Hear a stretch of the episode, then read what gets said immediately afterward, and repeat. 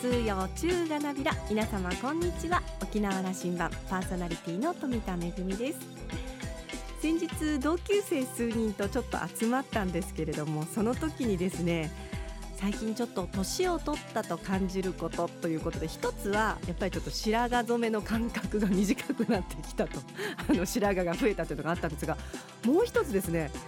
爪が伸びるのが早くなったということで爪を切る間隔がちょっとあの短くなったとあそういえば私もそういえばそうだなと思ったんですがただですねその中に1人よくわかんないっていうのがいましてどうしてだかちょっと聞いてみますとなんとですね1週間に1回ネイルサロンに必ず行くことにしてましてそこで手入れをしてるので自分では一切爪を切らないと。そういう人もいるのかと思ってちょっと羨ましく思ったりもしました。さあ沖縄羅針盤今日も5時までお届けいたします。どうぞお付き合いください。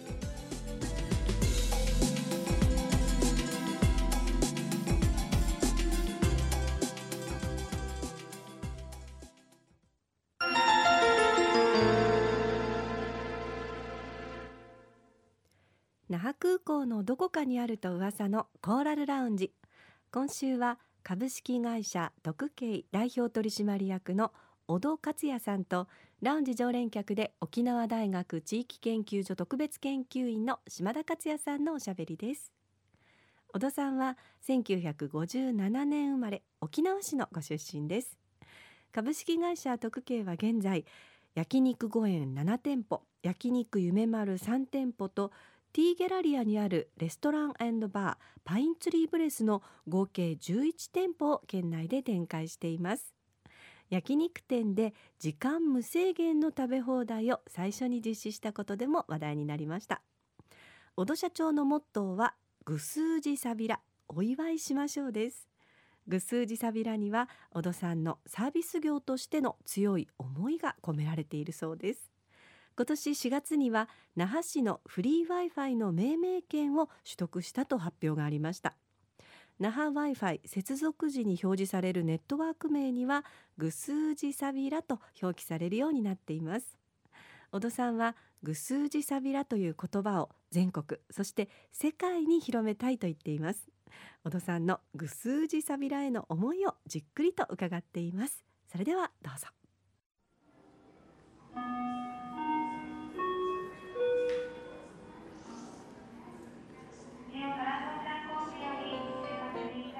株式会社特慶の小戸社長に来てもらいました。十数年前もっと前かな、はいはい、あるある某氏の結婚式で同席になったはい、ご挨拶だけあの時してましたね。そうですね。はい。いやあのぜひ来てもらいたかったのはあの先月のうん琉球新報沖縄タイムスで那覇市の w i f i を株式特慶があの協力してな、はい w i f i を展開するんだという話。を、あのことへの思いをちょっとお聞きせねばと思ったんですが。はい。もうねその仕掛け人である島田さんに、えー聞かれるのもなんなんですけれどもたまたまその命名というかねそれ普通はあのいろんなスタジアムでもそうですけれども会社名を出すとか店名を出すとかっていうことなんですけれども、まあ、やっぱり、えー島田さんの思いと同様に我々も「ぐすうじさびら」といううん。その沖縄の言葉をですね、えー一つのあの名前として、えーこう表に出すことができれば楽しいかなというふうに思いまして、はい、あの応募させていただきましたすい。ません私の仕掛けに乗ってもらって はい、あのこれははいあのネーミングライツという言葉がこうねあんま動いてきてこれ公的な機関が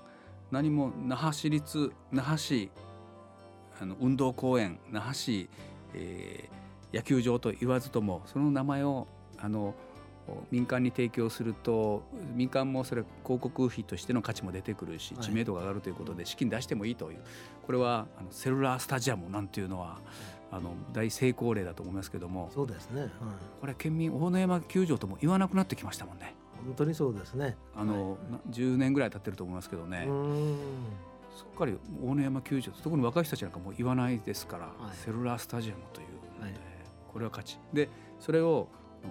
那覇市が一生懸命展開した w i f i にも通じる話だろうという話あはい。那覇シティ w i f i と、えー必ずしも言わんでも、うで小戸さんのこのテーマ、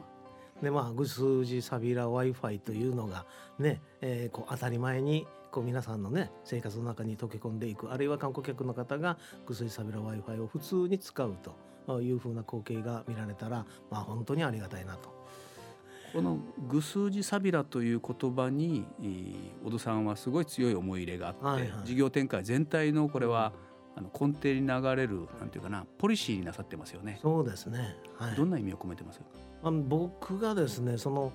えー、まあいろいろ人生ありましてですね、うん、バブルが終わった頃にまあ弾けて1990年代前半。そうですね、その頃2年ぐらいもう何にもしない。プータローの時代があったんですよ。でその時にまたあのそれはその以前で言えば、うん、建設業で経営なさっておられて、そうですね、はい、事業家でいらっしゃった。はい、はい。でもうバブルに踊りに踊りまして。まあ私も少しは踊りましたよ。そうですか。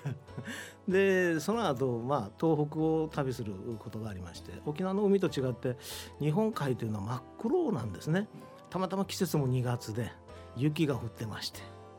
でその日本海の真っ黒い海に雪がもう本当にちらちらと落ちていくんですよ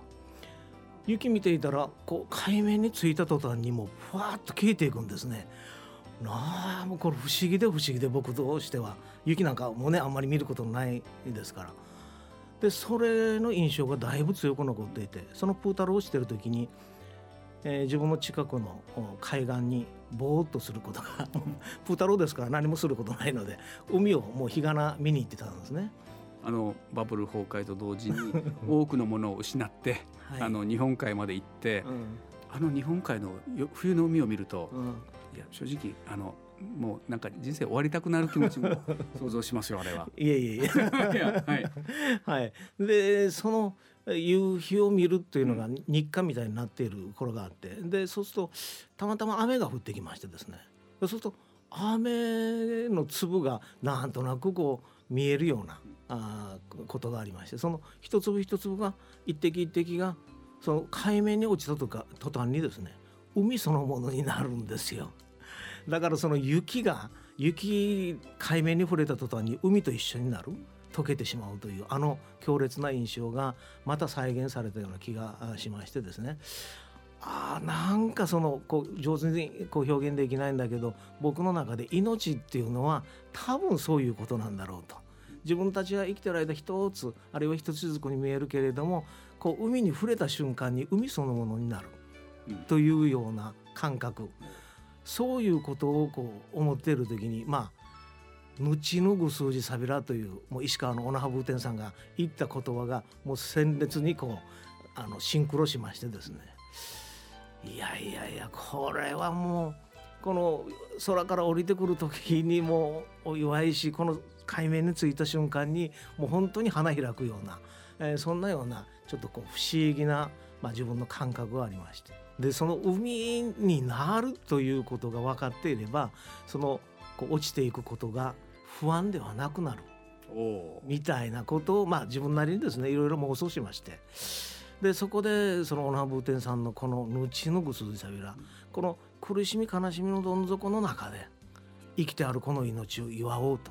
亡くなっていた方々の分も自分たちの命を祝おうと。言われた時にはもう僕はもう頭真っ白になりましたね。このオナブテンさんの話僕はもうそんな深くは知らないんですけれども収容所の中でもうちのアンチは前見て笑っていたよというんですね。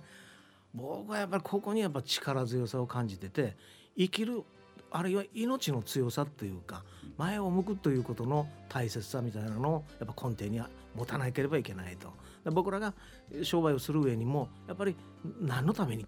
このお祝いをするためにだから僕らは常にゴールはぐすうじさびらなんですよね。なるほどなるほど、はい、そして、うん、うん、始められるのがこの飲食という事業に、はいはい、全然あの業界違いのことを始められたんですよね。はい、そうですね、はい、もうねこのえーまあ、建築業みたいなことをやってましたけれどもあのたまたまその狂牛病の真っ盛あの真っ最中っていうんですかね。狂牛病というのがありましてその狂牛病の時にやはりこう焼肉店というのも大変経営が厳しい状況が来まして大手のあのチェーン店がそのいわゆるその焼肉店をもううん。狂牛病というのは、せ1990年代後半ですかね。そうですね。はい。そしてそのアメリカからのあの輸入牛も全部止めると、はい。で焼肉チェーン店がうん。もうほとんど経営が成り立たなくなるような状態でしたよね。うん。あの牛丼屋でさえ、うんあの危なくなるということがあったぐらいの話でしたよね。そうですね。そうですね。その頃にはい事業として始められるわけですか？そうです。はい。焼肉屋をやろうと。まあもともとその天の弱な性格がありまして、えー人がやらないことを、まあ、ややりたいというのがどっかにあったんでしょうね。でその中で、えーみんながこうあのそそっぽを向いている。でさらに僕が焼肉を始めた時に友人を呼んで焼肉を招待したら「どうぞって食べれ食べてちょうだい」って言ったら「いや僕え家でご飯食べてきたから」っていうふうに言われるくらいの時代でした。怖い気持ちがあるということです。そうです。はいはい。はでい。初めての飲食業が僕が始めたのは8店舗からです。はい、いきなり。あの今みんな我々が街であの目にするう焼肉五円はい、それから夢丸はい、この2つのチェーンが小戸さんのあのお生み出したブランドなんだけども、はい。うんどんな焼肉店に成長してきてますか？ああ最初はですねやっぱりもう素人ですから何にもわからないですね。どうやったらお客さんが来てもらえるか。ましてやそのワールドカップとお競技病ですからもう。お店に人がいないんですよ。お客さん2000が。年の初頭ぐらいの時代ですね。そうですそうです。じゃあはい。でね店回りしたってもうどの店も入ってないんですよ。もう従業員の車を駐車場に並べて桜的に並べるとか一生懸命やりましたねただもう先が見えないんだけれども先見えないということでもう不安がっていても何もできないからもうとにかく今できることということで、えーなんなんやなんとか、えー今までやってきたというのが本音です。あの、えー、小戸さんからこういうことを大事にしてるんだという話をしていただけませんか。うんまあ、あの僕らの中での合言葉はですねあの正直よりも親切あのあごめんなさい。正しさよりも親切。正しさより。はい。であのまあこれルールだよね。ルール通りいくとこうだよね。でも親切じゃないよね。って言った場合は親切を実行する、はい、ルールを破ってでも親切を優先するというのが我々の考え方ですね。親切っていうのは相手にとって嬉しいことですね。だからそういうことをあの心がけるということですね。であの僕はですね今世の中的にはその検索をする、うん。いろんな答えを検索でもってあの導き出すという風潮があのもう個人的な意見ですけれどもあの強いように思うんですね。だからみみみんなほあの検索をした答えをあ検索した結果をですね答えだと思っている。だから頭の中検索脳になってしまっているのではないかなと。だから検索脳というのはあのま自分で考えることをやめてしまっているのではないかなと話しながらも若い人たちと話していると突然スマホで調べ出して「えあこれは何とかという意味です」って言ってもうそこでどんどんどんどん答えを言っちゃうんですね。やっぱりこういろんな、まあ、僕らなりに僕なりに考えるのはやっぱ余白とか余韻とかいうふうなものがやっぱり人間のこうあの味とか人生の味みたいなのを作るのではないかなというふうに思っているもんですから答えをあんまり急が急ぎすぎてるのかなと世の中が。であるいはこれ何かやってちょうだいって言ったらこれは何のためにやるんですかという意味を求める。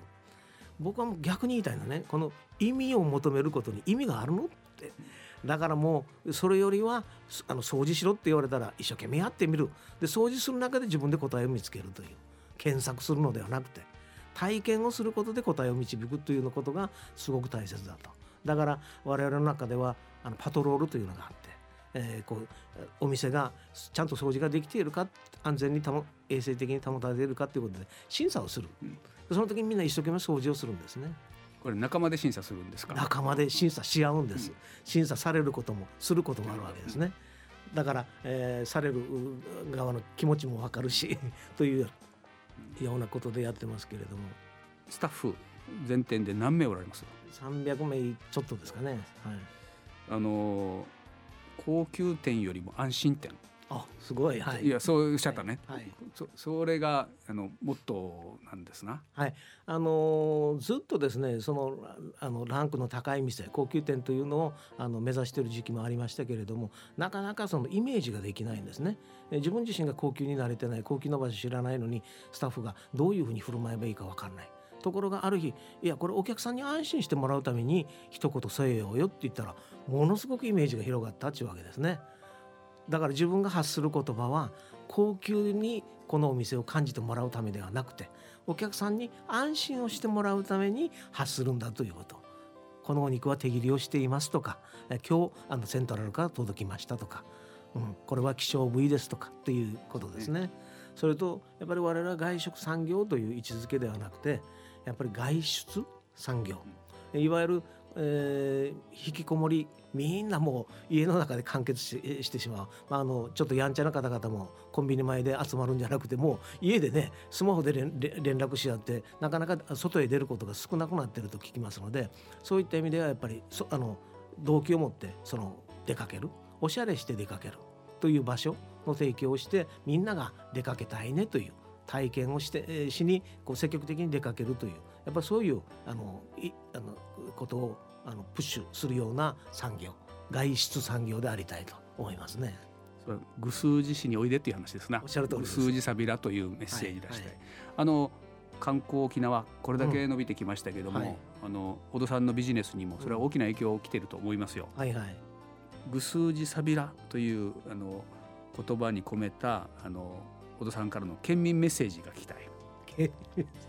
はい、もうあのね僕はやっぱりその首里城に守礼というのがあるんですね。やっぱり守礼の国だと沖縄は。やっぱり守礼というのはやっぱりこうウェルカム。何でもあの受け入れるというやっぱりすごい寛容力のある、まあ、国、まあ、あの県だというふうに感じていてやっぱりそれが「えーはいはいいらっしゃい」とみみんなあの一人で祝いもあれば二人で祝いもあの大人数で祝いもあるというそういうふうにあの常に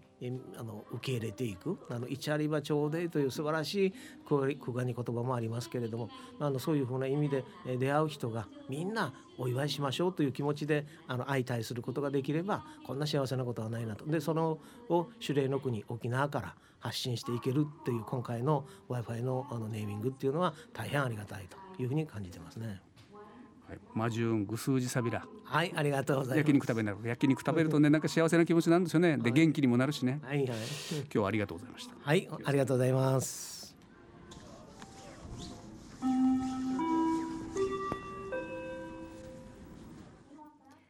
私も焼肉ご縁大好きで あの家族でもそうなんですけど舞台の打ち上げとかでですねあのよく利用させてお腹いっぱい美味しい焼肉を堪能させていただいております。このぐ数字サビラお祝いしましょうという言葉の中には小戸さんの,、まあ、あの命の大切さ命の強さそして前を向いていくことの大切さというそんな意味が込められてるんですね。自治体のフリー Wi-Fi にネーミングライツとして広告を掲載するのは全国で初めてだということです。この取り組みにも注目ですよね、えー毎月およそ20万人の方が Wi-Fi 接続時にグ数字サビラこれあのローマ字で表記されてるんですけれどもグ数字サビラという言葉をですね目にすることになります。本当に面白いね。そしてあの小戸さんの思いが込められた取り組みだと思います。ぜひあの皆さんもですねこの、えー自治体のこのフリー Wi-Fi、えー使ってみていただきたいと思います。今週のコーラルラウンジは株式会社特計代表取締役の小戸克也さんとラウンジ常連客で沖縄大学地域研究所特別研究員の島田克也さんのおしゃべりでした。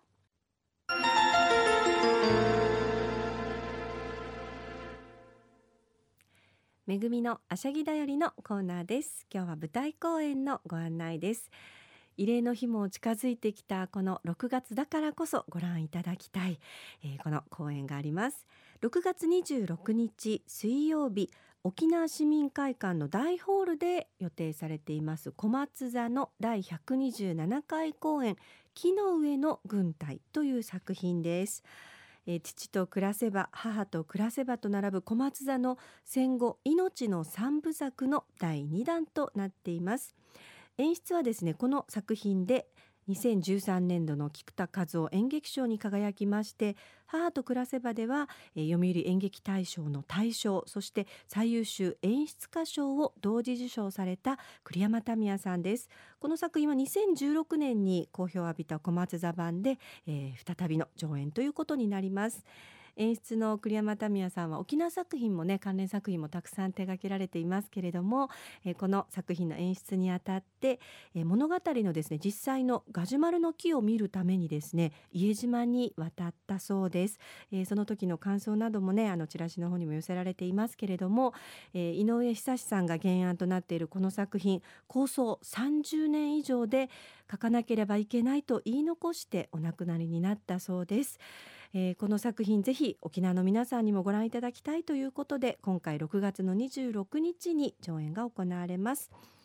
えーとですね、沖縄出身の普天間香織さんもねあの出演されるということでぜひ皆さんご覧くださいお問い合わせは琉球新報社営業局平日の午前10時から午後5時までの問い合わせ時間となっています電話番号098八六五の五二ゼロゼロ。八六五の五二ゼロゼロ番。プレイガイドは琉球新報社そして、えー、デパート流房コープアップレファミリーマート。それから小松座のオンラインチケットでも扱っているということです。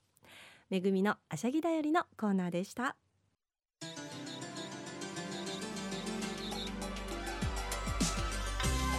ラジオ沖縄ではラジコでの配信を行っています。スマートフォンやパソコンでリアルタイムでお聞きいただけるほか1週間の振り返り聴取も可能です。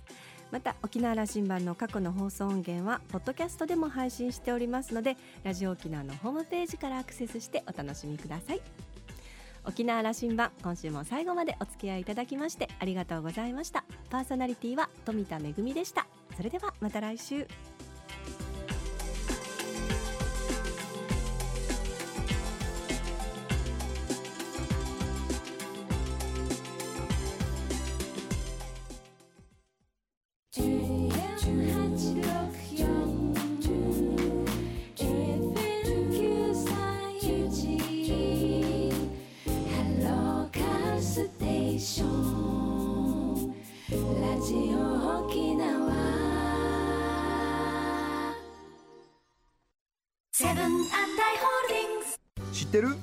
11日にセブンイレブン沖縄にオープンするんだって。そうなの。私セブンで店長するのよ。ぜひお買い物に来てね。うん楽しみだよ。一緒に働いてもらえるオープニングスタッフ募集してます。詳しくはセブンイレブンホームページをご覧ください。待ってます。あるあるノンアル